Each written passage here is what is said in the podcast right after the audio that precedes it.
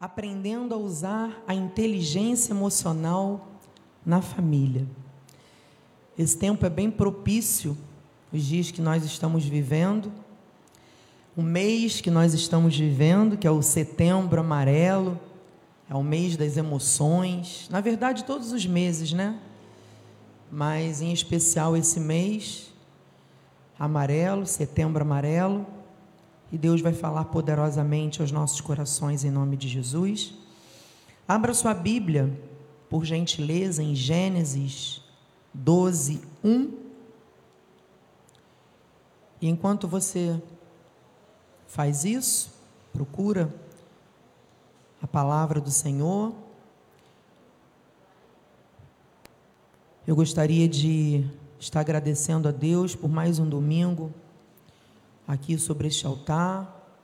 Agradeço a Deus pela vida do meu esposo, que me fez esse convite, esta missão mensal, que eu louvo a Deus por isso, pela minha família, meus filhos, pela vida do nosso apóstolo Miguel Ângelo e sua esposa Bispa Rosana, toda a família apostólica também, através da instrumentalidade deles, é que estamos aqui.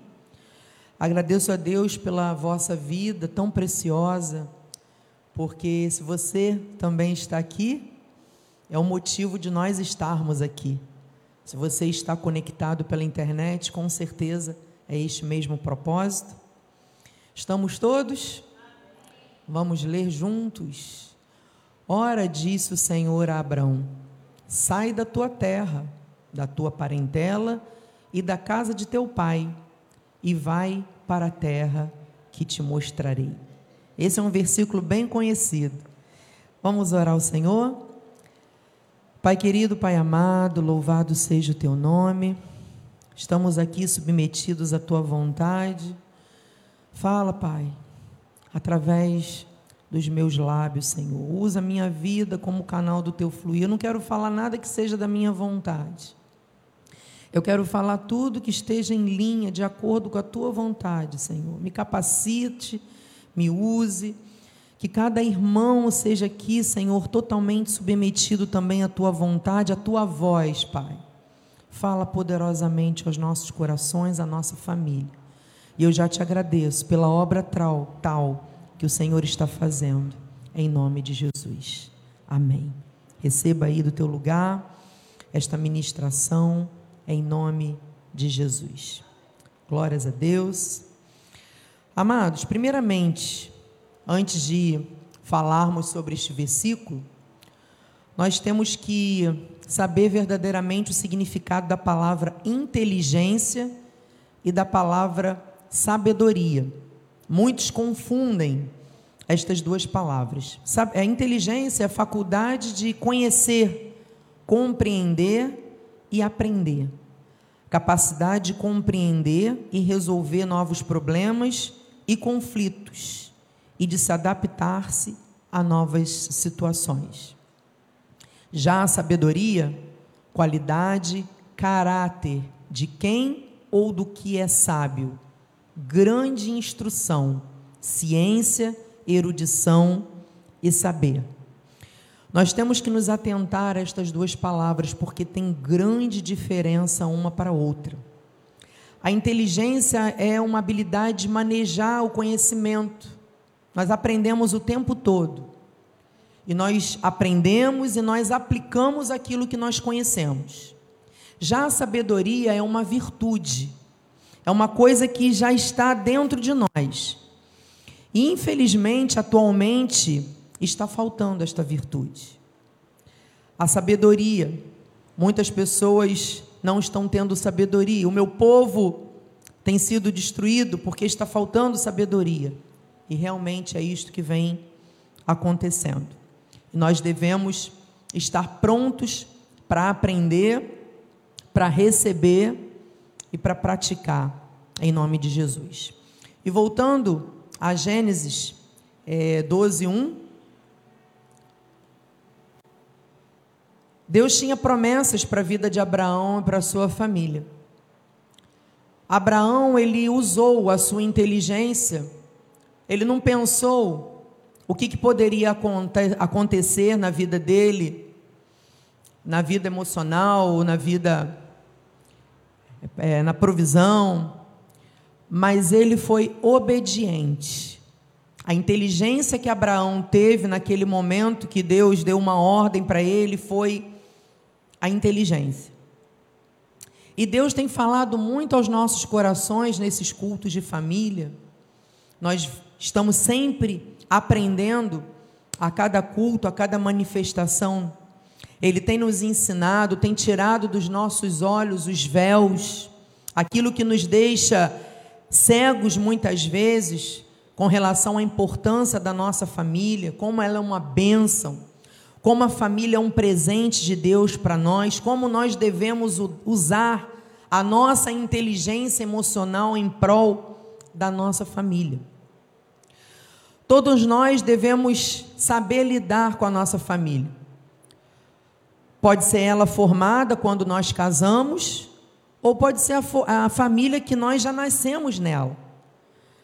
Muitas pessoas estão aqui já com a sua família formada, com casamento formado, e tem pessoas que ainda vão formar uma família, mas na verdade todos nós já nascemos de uma família, uma família de origem. E nós também, com isso, nós temos que aprender a lidar com várias áreas além da familiar. Temos que lidar com a vida emocional, a área financeira, a área das emoções, a área ministerial, profissional. E nós temos que ter uma decisão de usar a nossa inteligência em prol de cada área das nossas vidas. Nós temos que administrar tudo de maneira inteligente. E por que tudo é tão complexo? Cada um de nós tem uma inteligência, todos nós somos inteligentes. Mas não quer dizer assim, a pessoa tem um intelecto aguçado, é, se destaca em alguma coisa, mas não quer dizer que a sua vida espiritual ela é também aguçada. Uma coisa não tem nada a ver com a outra. Às vezes a pessoa é inteligente intelectualmente, mas tem as emoções fragilizadas, não sabe lidar com as emoções. Tem pessoas que têm uma área espiritual amadurecida, fala em línguas, entende da palavra, mas chega em casa, parece que está tudo de ponta cabeça, parece que nada faz sentido, tudo dando errado. Ou até às vezes a família familiar vai bem, mas a vida financeira não está dando nem para pagar as contas. E dá para ter paz quando isso tudo acontece? Não dá. Todas as áreas, meus amados, têm que estar em harmonia, todas, para que tudo vá bem. Sabemos que para conciliar todas as áreas 100%, a gente não vai conseguir. Não existe perfeição em todas as áreas. Mas eu sempre venho falando em todos os cultos ministrados que a área familiar, ela é a mais atacada de todas as áreas. E nós temos que usar de tudo essa inteligência que Deus nos deu. Nós temos que blindar a nossa família, porque esta área é a menina dos olhos de Deus. O Senhor, Ele ama a família. O Senhor, Ele já diz na palavra dele que a nossa família, ela é bendita. E se nessa área nós não estivermos bem, nenhuma área fica bem. Percebe? Nenhuma área fica bem. Você pode não estar bem financeiramente, mas, se a sua saúde psíquica e emocional estão bem, você consegue caminhando, você consegue ir separando uma área da outra. Ou você pode estar mal profissionalmente, mas a sua vida espiritual, ministerial, está, elas estão bem. Agora, existe uma área, que é a área familiar, que se ela não estiver bem, meus amados, tudo desanda é muito difícil que as outras áreas consigam ir bem. E Deus ele nos trouxe aqui com o objetivo de cuidar da tua família, de fortalecer esses laços. Deus tem um foco para a sua vida, para a sua família. E isso é cuidar do que realmente importa. Você pode virar para o seu irmão e dizer assim: cuide daquilo que realmente importa? Diga aí para o seu irmão: cuide daquilo que realmente importa. O que, que importa para a gente?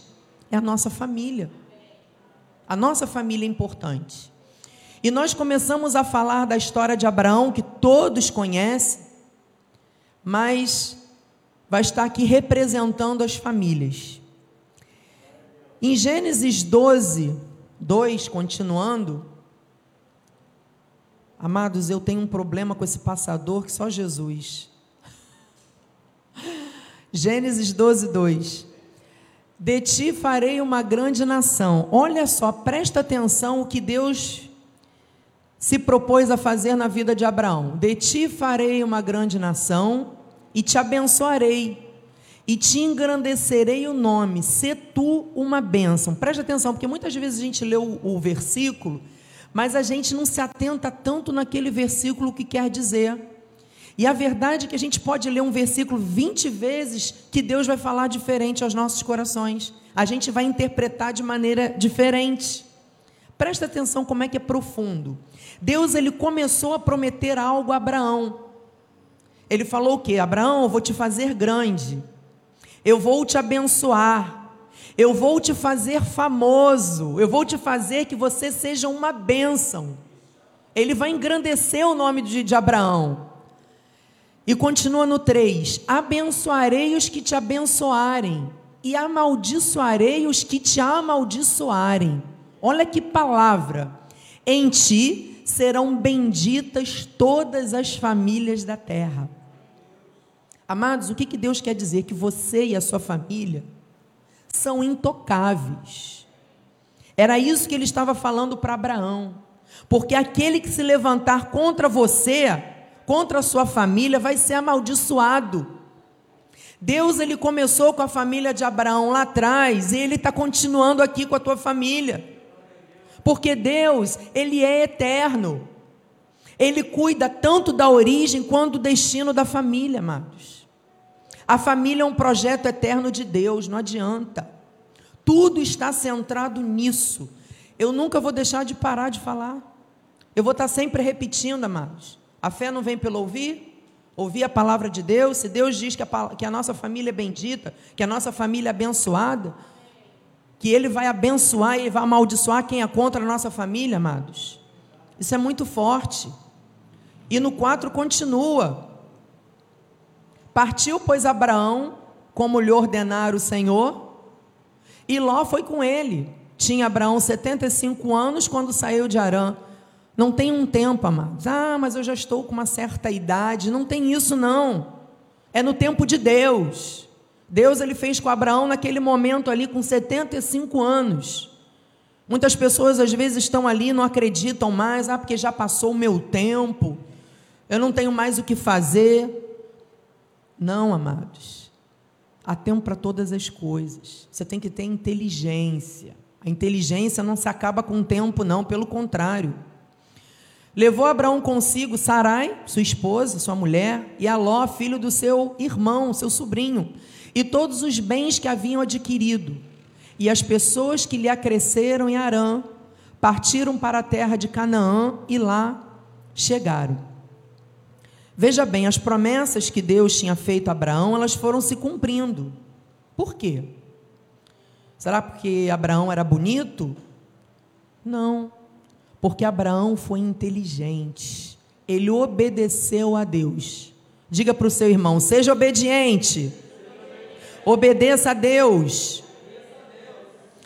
Abraão ele não parou para pensar: ah, mas como é que vai ser o dia de amanhã? Como é que vai ser a minha área financeira? Será que eu vou conseguir? É. Como é que vai ficar a minha vida emocional? Não. Abraão ele pensou na família dele. Vamos lá, esposa. Vamos lá, meu sobrinho. Vamos embora. E ele obedeceu. E ele fez exatamente aquilo que Deus tinha ordenado. Imagina. Quando Deus ele quer abençoar, amados, ele abençoa. Não há nada que possa impedir a bênção de chegar na tua casa. Ele falou para Abraão: Vou te abençoar, tá bom? Ok. Vou te enriquecer, Abraão. Tá bom. Vou te fazer famoso. Quem não quer ser abençoado aqui? Quem não quer ser famoso? Todos nós. Todos nós. Amados, foi Deus que falou para Abraão, Senhor Jesus que disse: Eu vou te fazer poderoso, eu vou te engrandecer. Não foi o diabo que falou, não, foi Deus. Ou seja, Deus chamou o homem e disse: Eu vou te abençoar. Deus falou para você: Eu vou te abençoar. Eu vou te dar a minha paz, a minha graça, as minhas misericórdias estão sobre você. Eu vou te dar o meu amor. Olha só que maravilha. Olha só quantas coisas Deus vai fazer. Abraão, você vai ser rico entre as nações. Que maravilha, meu Deus. Mas para que tudo isso? Porque aqui tem um propósito da bênção de Deus. Deus ele diz: "Benditas serão as todas as famílias da terra". Não vai ser uma ou outra, não, são todas. Abraão, todas as famílias. Tudo que o Senhor fizer na tua vida, na tua família, é uma bênção. Você tem que pensar assim: tudo que vem de Deus é bênção para a minha vida, tudo está cooperando para mim, para o meu bem. Todas as famílias serão alcançadas porque a nossa família ela é bendita. Só que muitas vezes o que acontece? Família está ali, está muito bem, recebe a bênção, né? Na verdade, a gente não tem que estar em busca de bênção, a gente tem que estar conectados com o abençoador. Mas aí a família está ali, recebe a bênção, aí o marido vai e faz o quê? Sai de casa, larga a família, o que mais nós vemos por aí, amados. Na maioria das vezes é o homem que sai de casa, não é a mulher. Às vezes, né, um exemplo aqui, que poderia ser qualquer outro, o homem está ali, muitas dificuldades, a mulher está ali do lado dele, ajudando nos momentos mais difíceis, de altos e baixos, está ali a esposa do lado, apoiando. Aí, de repente, o marido vira a cabeça quando ele está bem, né, financeiramente falando. Aí resolve abandonar um casamento de 30 anos, por exemplo. Ah, agora eu vou usufruir, vou me aventurar por aí. Espera aí, quem esteve do lado dele o tempo todo nos momentos mais difíceis? Não foi a esposa ali apoiando? Aí ele vai, ah, eu vou ser agora garotão, eu vou me aventurar por aí, vou gastar meu dinheiro, vou torrar. Isso tem a bênção que Deus deu a Abraão? É essa bênção que Deus dá para a família? É essa, é esse tipo de riqueza que o Senhor dá à família? Amados, quem tem uma família tem uma promessa. E essa promessa ela não pode ser quebrada. Mas bispa, eu queria tanto ter uma família abençoada, eu passo por tantos problemas. Quem é que não passa por problemas, amados? Quem é que não passa? O meu emocional está tão ruim, eu tenho crise de pânico, meu filho saiu de casa, meu filho não me ouve. Tem tantos problemas e por aí vai, são tantos problemas, amados, são tantos problemas. Muitas pessoas eu vejo passar por isso. Quem não passa por situação? Todos nós, amados, um mundo de aflições, um mundo difícil que a gente vive, é impossível. Muitos pastores, líderes, passam por isso também.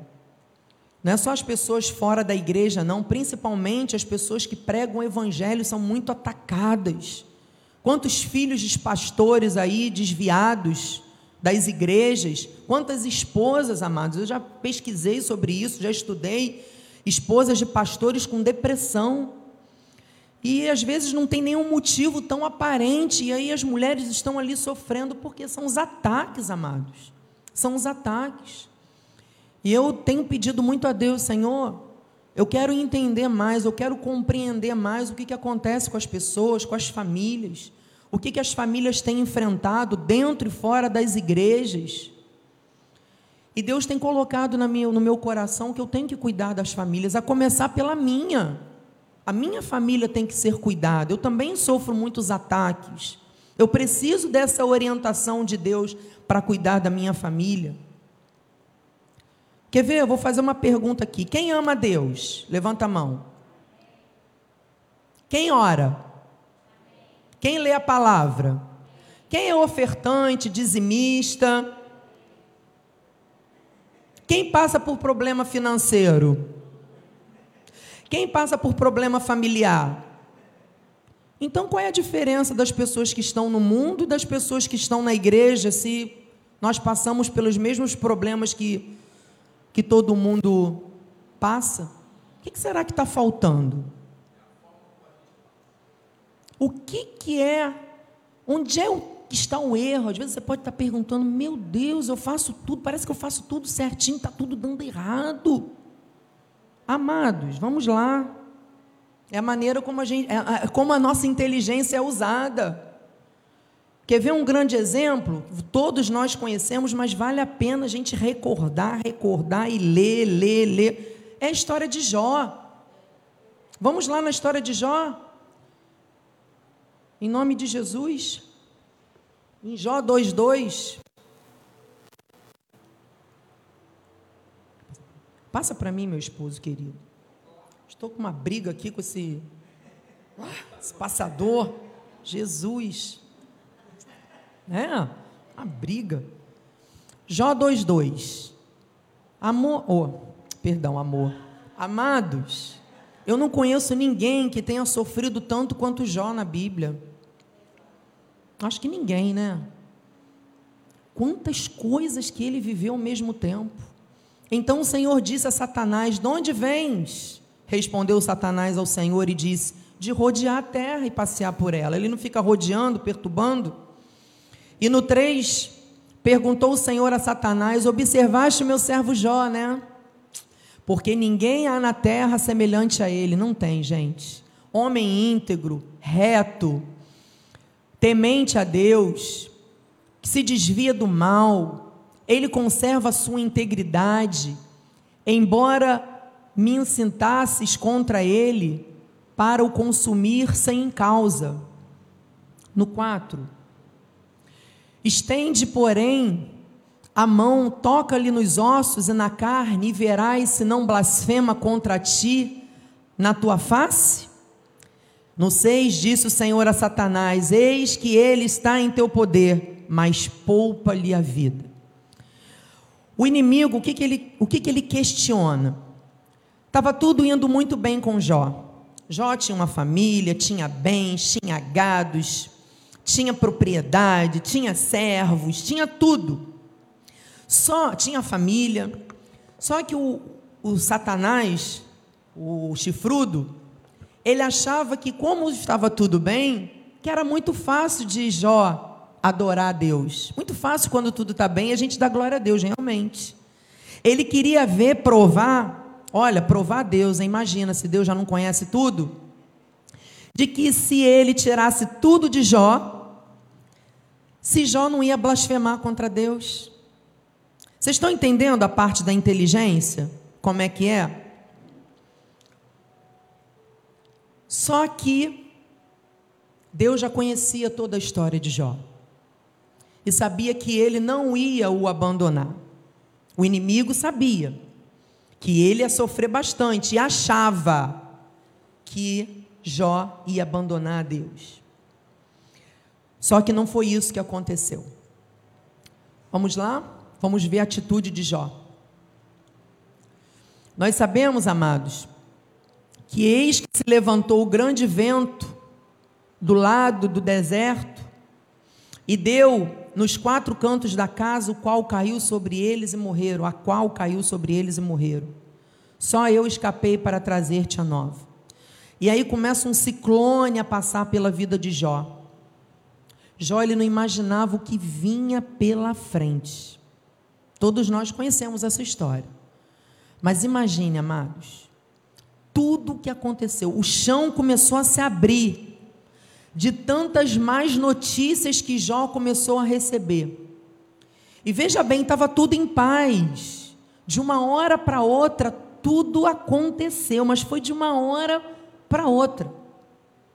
E o que, que ele estava fazendo de errado? O que, que ele fez para merecer? Não é assim que às vezes a gente questiona, Senhor, eu estou fazendo tudo certo, estou indo para a tua casa, eu oro, eu louvo, eu leio a Bíblia, eu oferto, eu dizimo. E parece que está tudo dando errado, as coisas não se encaixam. Amados, a integridade de Jó era tremenda. E tudo aconteceu na vida dele. As aflições, elas, elas vêm para os justos e para os injustos. Agora, a diferença é de como vamos enfrentar as dificuldades. Olha só a atitude de Jó, em Jó 1, 20. Então Jó se levantou, rasgou o seu manto, rapou a cabeça, lançou-se em terra e adorou. Amados, ele adorou. Ele perdeu tudo. Eu não queria estar no lugar de Jó, meus amados. É muito doloroso. Não porque ele perdeu as propriedades, porque ele perdeu gados, porque ele perdeu funcionários, amigos, mas ele perdeu os seus dez filhos. Amados, dez filhos de uma vez, eu não consigo imaginar um filho que dirá dez. É muita dor. Pensa no luto que esse patriarca enfrentou junto com a esposa. Amados, eu não consigo, a minha, a minha mente é limitada. E como se não bastasse tantas coisas, ele ainda se foi acometido por uma doença mortal. Uma doença que ninguém suportaria. Ele se coçava com um pedaço cacos de vidro. Jó 2,7 diz: então saiu Satanás da presença do Senhor e feriu a Jó de tumores malignos, desde a planta dos pés até o alto da cabeça. E no João 22 diz assim: Em tudo isto, Jó não pecou, nem atribuiu a Deus falta alguma. Amados, que coisa tremenda. Por muito menos, muitas pessoas blasfemam a Deus. A mulher dele mesmo amaldiçoou esse Deus e morre. Nem ela aguentou a pressão, amados. A pessoa ali mais próxima da família que ele poderia ter contado, mas ela estava tão fragilizada emocionalmente, a sua inteligência emocional estava tão destruída, que ela não conseguia dar força para o esposo, pelo contrário, ela não conseguiu nem estar perto dele. Mas não foi Deus que destruiu a família. Não foi Deus que destruiu o patrimônio de Jó. Foi o inimigo. Foi ele, mas por permissão do Senhor Jesus. Porque Deus sabia que Jó ia permanecer inabalável com todos os ataques, com todas as situações. Deus já sabia que Jó ia ser resistente. Apesar de tudo, meus amados, Jó, ele usou a sua inteligência emocional. Pensa bem. Tem que ter muita inteligência emocional para enfrentar tudo o que ele enfrentou. E o final da história de Jó, todos nós já conhecemos que Jó foi fiel, Jó ele foi restituído em dobro. Ele restituiu a sua família, teve novos filhos. É o que Deus faz. É a maneira como nós enfrentamos as aflições. A nossa inteligência emocional. Você quer ver uma coisa? O inimigo ele usa muito o marido. Claro que todas as regras têm exceção, tá, gente? Eu não vou generalizar, não. Mas quem mais sai de casa é o marido, não a esposa. Vocês podem reparar. O inimigo ele faz de tudo para que isso aconteça. Ele não precisa destruir a família, ele só precisa tirar o marido de cena. Aí ele vai e tira o marido de casa. E o resto vai acontecendo naturalmente. As coisas vão acontecendo. E o inimigo ele começa a traçar estratégias lá na infância, quando o homem ainda é menino, para não assumir responsabilidade na fase adulta coloca informações equivocadas na mente. E ele não tem pressa, não, ele vai agindo sutilmente. O menino vai crescendo, vai ficando adolescente, vai passando por experiências erradas, amizades que corrompem os bons costumes. E o homem começa a crescer com muitas coisas na cabeça e muitos sem maturidade, sem responsabilidade nenhuma para conseguir estabelecer uma família. Por isso que eu venho falando, nós temos que blindar a nossa mente o tempo todo. Aí o que, que acontece? Depois, com o tempo, o homem casa. E a vida de casado é fácil? A vida de casado não é fácil. E aí, o que, que acontece? O tempo vai passando. E por que, que a vida de casado não é fácil? Por que, bispo? Porque as pessoas elas têm um pensamento assim: eu vou casar para ser feliz. É isso que está certo? Eu vou para casar para ser feliz ou eu vou casar para fazer o outro feliz? Na verdade, a gente não pode depender do outro para nos fazer feliz, felizes. Nós não podemos atribuir essa responsabilidade para o outro nos fazer feliz. Sim? E a maioria das pessoas, amados, casam por amor, por um sentimento de amor. Só que esse sentimento amor humano é um sentimento, é apenas um sentimento. E aí o que, que acontece? Muitas pessoas se separam com o tempo, mas como assim, bispo? Eu casei por amor. Mas é da forma que a gente entende.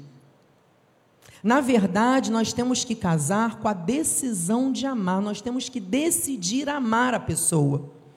Nós não podemos casar apenas pelo sentimento amor, porque na hora que as coisas apertam, que os dias ruins vêm, o sentimento de amor muda e vai para o sentimento da raiva, é ou não é?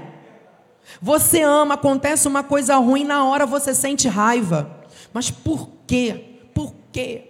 Por que, que eu fui casar com essa pessoa? Ela é muito diferente de mim. É ou não é? Agora, quando a gente decide amar, os sentimentos de amor e de raiva vão vir, mas essa decisão de amar vai ser mais forte e a gente vai conseguir superar as emoções. É isso que é inteligência emocional. Amém? Vocês recebem essa palavra? Hoje, você pode dizer, eu sou apaixonado.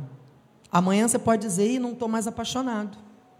Amanhã você pode dizer, eu quero comprar minha casa própria. Aí você compra. Ah, eu já não quero aquela casa, eu vou vender e vou comprar outra. É ou não é? O ser humano, ele não sabe o que quer.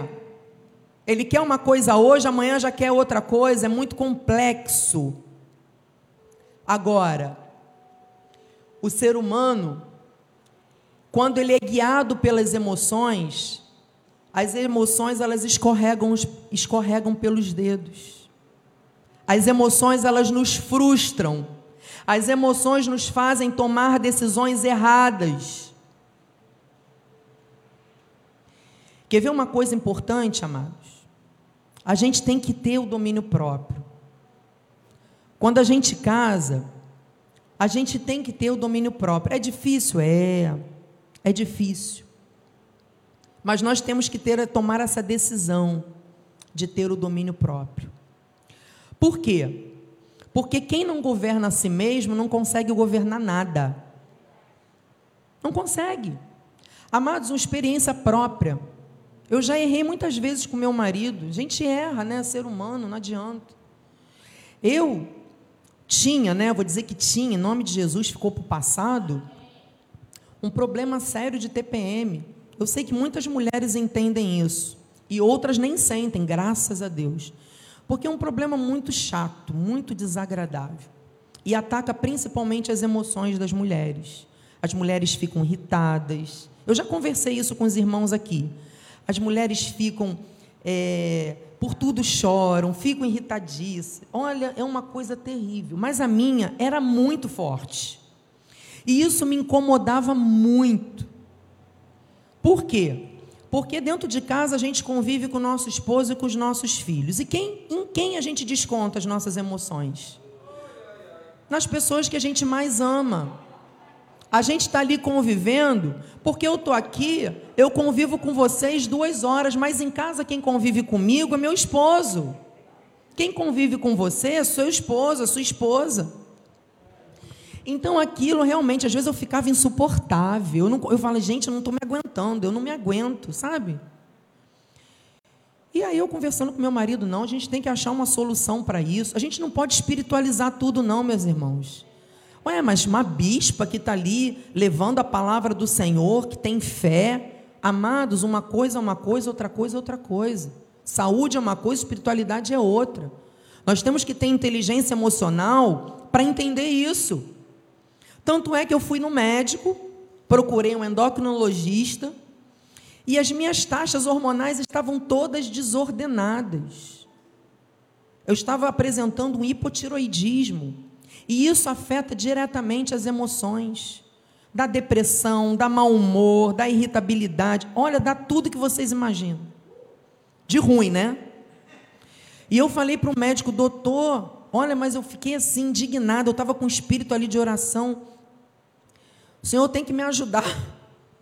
E aí expliquei para ele, ele falou: Olha, eu vou te passar uma bateria de exames. E passou mesmo. E realmente estava tudo desordenado. Aí comecei a fazer um tratamento. Comecei a tomar o remédio para o hipotiroidismo, para equilibrar os hormônios. E amados, eu estou num processo de melhora constante. Olha, eu já melhorei muito. Deus ele faz um milagre, amados. Ô oh, Jesus! Deus, ele pode mudar tudo. Ele podia chegar fazer assim, ó. Você não vai ter mais TPM. Mas Deus, ele usou a medicina, meus amados. Ele usou, ele usa os médicos para cuidar da nossa saúde. Resposta de oração. Sim. Ele muda sim, mas a gente tem que fazer a nossa parte. Adiantaria eu só ficar orando e só tendo fé? se eu não, não fizesse o possível de fazer um check-up, se desse tudo ok, realmente, oh, Senhor, tem alguma coisa errada aqui no meu, na minha fé, no meu espiritual. Mas na verdade foi na minha saúde. Então muitas vezes a gente tem que fazer um check-up, o que está acontecendo? E a gente tem que cuidar da nossa saúde. Não podemos espiritualizar tudo. E aí você cuida daquilo que precisa, amado, você vai ter uma qualidade de vida melhor. As suas emoções vão ficar mais equilibradas. Você vai conseguir usar melhor a sua inteligência. E agora eu queria apresentar para vocês, meus amados, os passos para ter uma inteligência emocional na família. Já que estamos falando de inteligência emocional, para nós aplicarmos na família.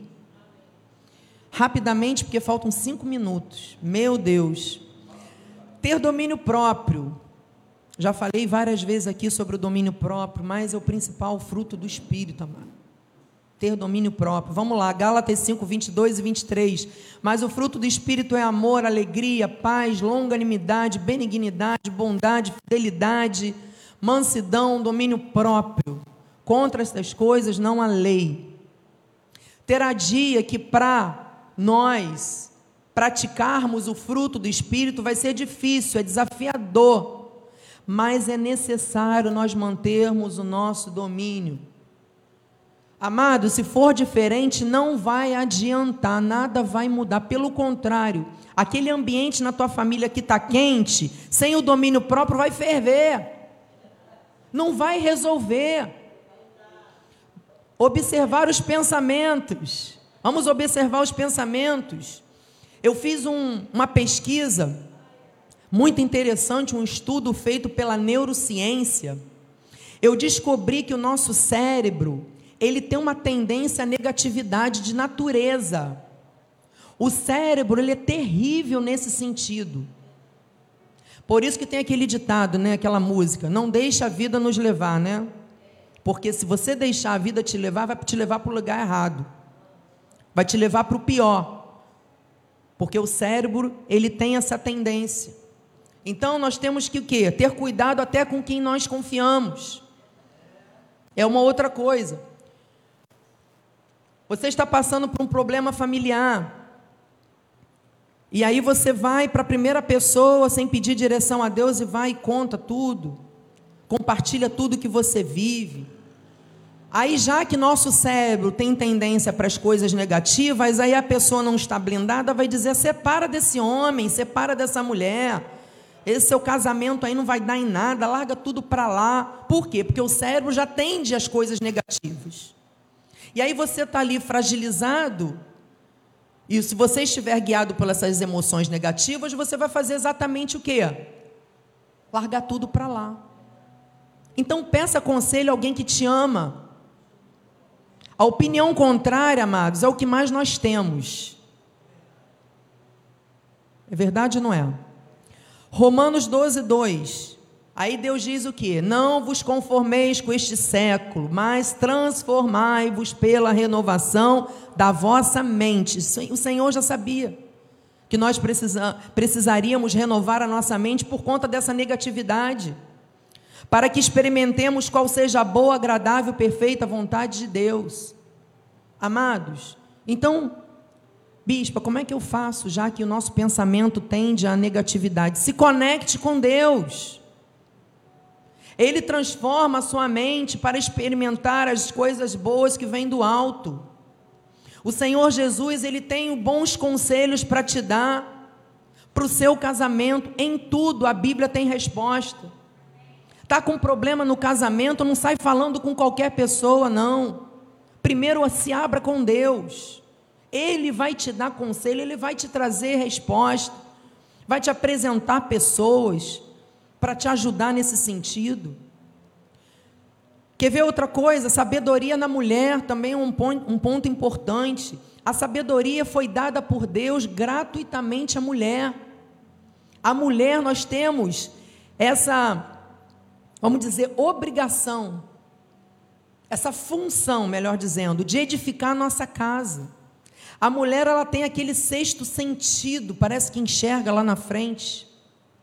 Em Provérbios 14, 1 diz: A mulher sábia, edifica a sua casa, mas a insensata com as próprias mãos a derriba. Amados, sem o uso da sabedoria que Deus dá para a mulher, a casa ela fica mal administrada, os filhos ficam a Deus dará mal educados e o marido ele está mal acompanhado. Ele está com uma mulher insensata do lado. Agora, pro, pelo outro lado, tem a paternidade e a proteção, que é a função do homem. O esposo, ele é o pai, ele é o mentor da família, ele que protege, ele que provê. O pai, ele tem essas características. Agora, o pai, quando ele vai embora da família, ele leva a segurança dos filhos, ele leva a provisão embora. Amados, é muito importante isso. A liderança de um homem determina a qualidade de vida da família. A liderança de um homem determina a qualidade de vida da família. Por isso que eu fico indignada quando eu vejo casais se separando com filhos. Eu fico indignada, porque desestrutura tudo.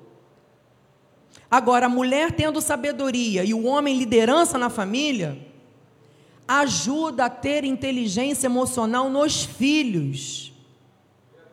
Amado, você quer ver o melhor presente que você pode dar ao seu filho? É amar o seu esposo é o maior presente que você dá para o seu filho. Ame a sua esposa, é o melhor presente que você vai dar para sua filha. Porque eles, quando crescerem, eles vão fazer a mesma coisa com seu esposo ou com a sua esposa. Eles vão perpetuar aquilo que eles viveram. Amados, a nossa infância, ela é tremenda. Nós somos hoje formados pela nossa infância. Mas, bispo, hoje na minha casa é tudo diferente, eu não fui criada assim. É hora de nós começarmos a colocar a nossa inteligência emocional para funcionar. Não é porque foi assim, nós temos que ressignificar a nossa vida. Se você teve um pai alcoólatra, alguém teve um pai alcoólatra, inconscientemente você casa e o seu marido é alcoólatra. É incrível isso. Como é que a gente atrai É incrível. Ah, bispo, então como é que vai ser daqui para frente a minha família? Amados, há tempo para mudar. Há tempo para fazer tudo diferente. Há tempo de você agir com a sua paternidade, com a sua maternidade, mesmo que no passado você não teve bons exemplos. Você pode ser um exemplo daqui para frente para sua família, para o seu filho, para sua filha, para o seu neto, para sua neta. Isso é usar a inteligência emocional. Mulher, você tem que ser sábia, você tem que edificar a sua casa. Homem, se posicione na liderança. 1 Coríntios 11, 3. Olha o que Deus diz. Quero entretanto, quero, entretanto, que saibais ser Cristo a cabeça de todo homem, o homem a cabeça da mulher e Deus o cabeça de Cristo. Amados, para fechar, a necessidade também da inteligência espiritual. Quando a família ela possui essa inteligência espiritual, não falta um altar de adoração em casa. Bispa, mas o que é altar de adoração? Amados, a nossa casa tem que ser o altar de Jesus. Nós temos que orar com os nossos filhos, com o nosso cônjuge, nós temos que adorar a Deus, nós temos que ler a palavra, nós temos que fazer um cultinho doméstico em casa. Os filhos da gente têm que crescer nesse ambiente. Nós temos que ter uma casa de adoração, de gratidão a Deus, porque a semente ela está sendo plantada nos corações dos nossos filhos.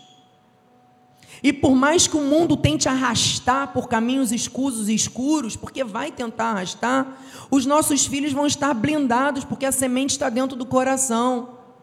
E nada vai mudar isso, porque a tentação ela vai vir forte na cabeça dos nossos filhos. E a mente tem que estar blindada. Por isso é importante a nossa casa ser um altar de adoração. Não é somente os filhos virem para a igreja, porque muitos filhos foram para a igreja e estão desviados hoje.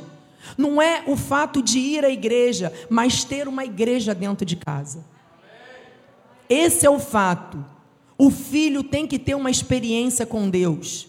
Não é só o hábito de estar na igreja, não é isso. Mas tem que começar conosco tem que começar com a tua vida, com a minha vida. O filho ele não pode se acostumar a ir para a igreja, mas ele tem que ver a glória de Deus. Em nome de Jesus. E muitas vezes ter esse altar de adoração dentro de casa é muito difícil, porque a correria do dia a dia não deixa. Você corre para um lado, corre para o outro e deixa Deus para último.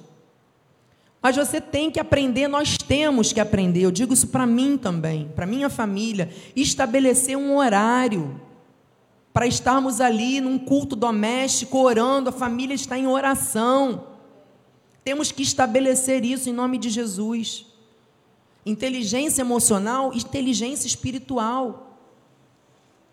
Em nome de Jesus. E para fechar a palavra final, Mateus 19, 26. Jesus, fitando neles o olhar, disse-lhes: Isto é impossível aos homens, mas para Deus tudo é possível. A fé nos faz conquistar o impossível, mas o possível nós temos que fazer, amados. Como que eu faço, bispa?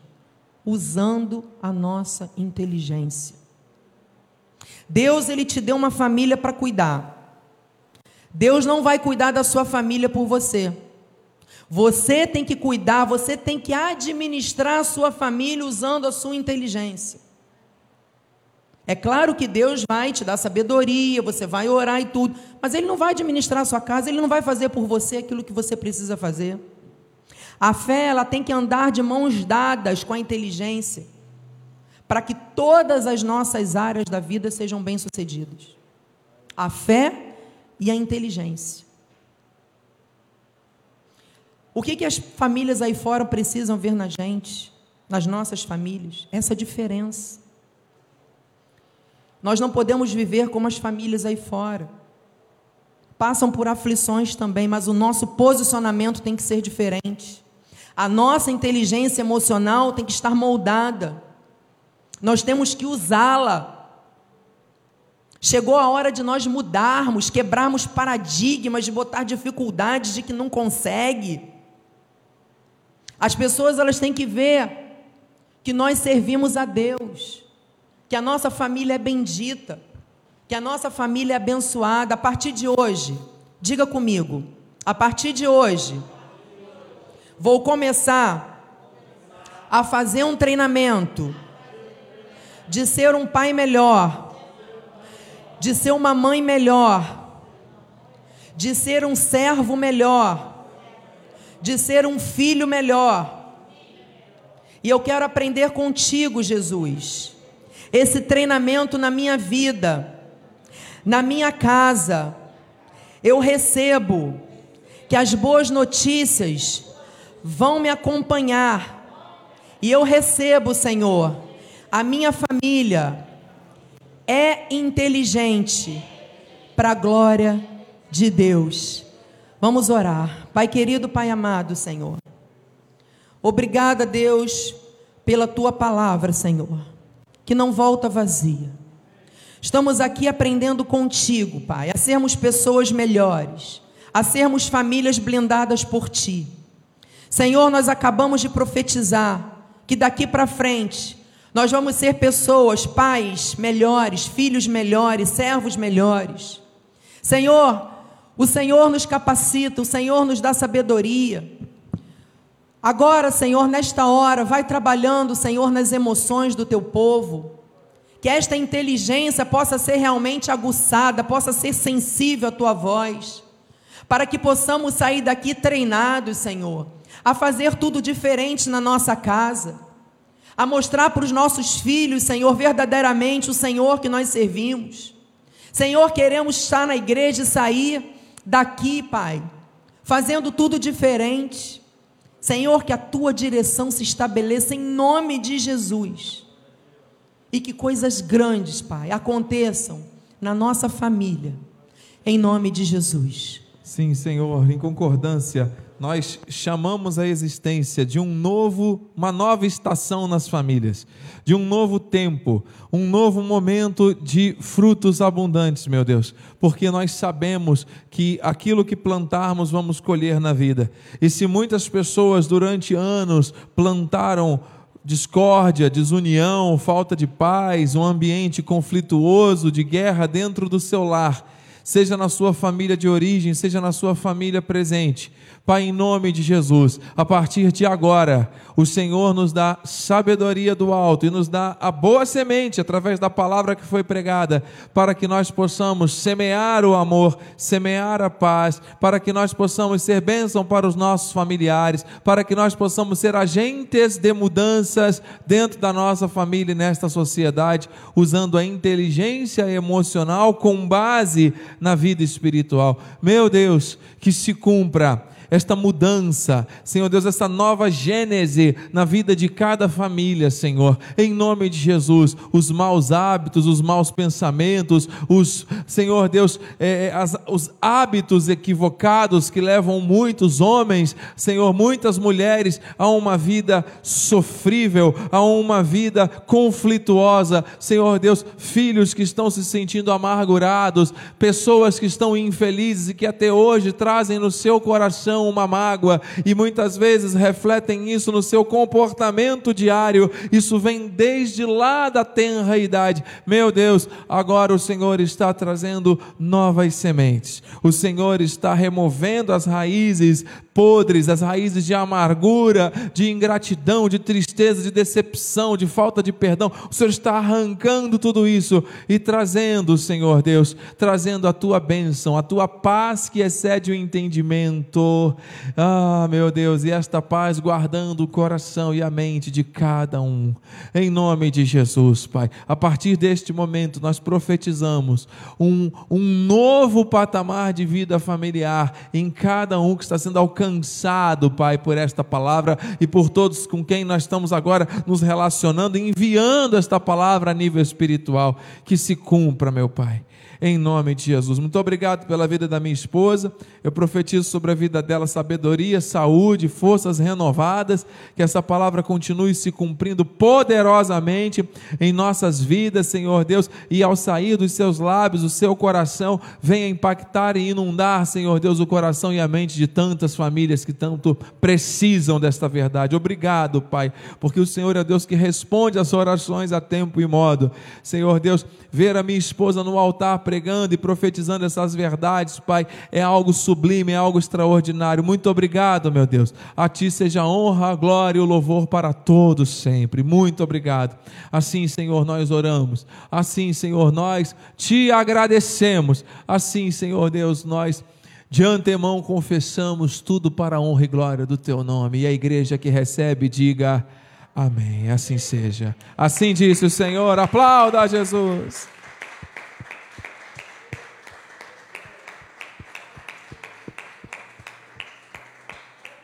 Vamos ficar de pé.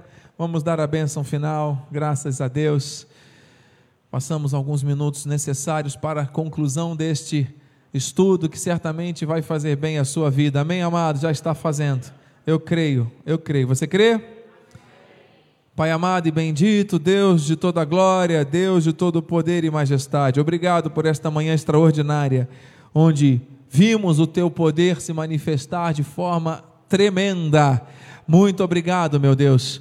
Que os teus anjos estejam acampados ao nosso redor, nos levando em segurança ao nosso destino final que tenhamos uma, um resto de domingo abençoado, uma semana extraordinária, Senhor Deus, já profetizando que esses três últimos meses do ano serão maravilhosos em nome de Jesus, Pai. Que a tua graça, a tua paz e as doces consolações do Espírito Santo se manifestem hoje e para todos sempre em nossas vidas. E a igreja cujas famílias terão inteligência emocional para viver as promessas do Pai, diga amém, amém e amém. A alegria do Senhor é a nossa força, vai nessa força, Deus é contigo.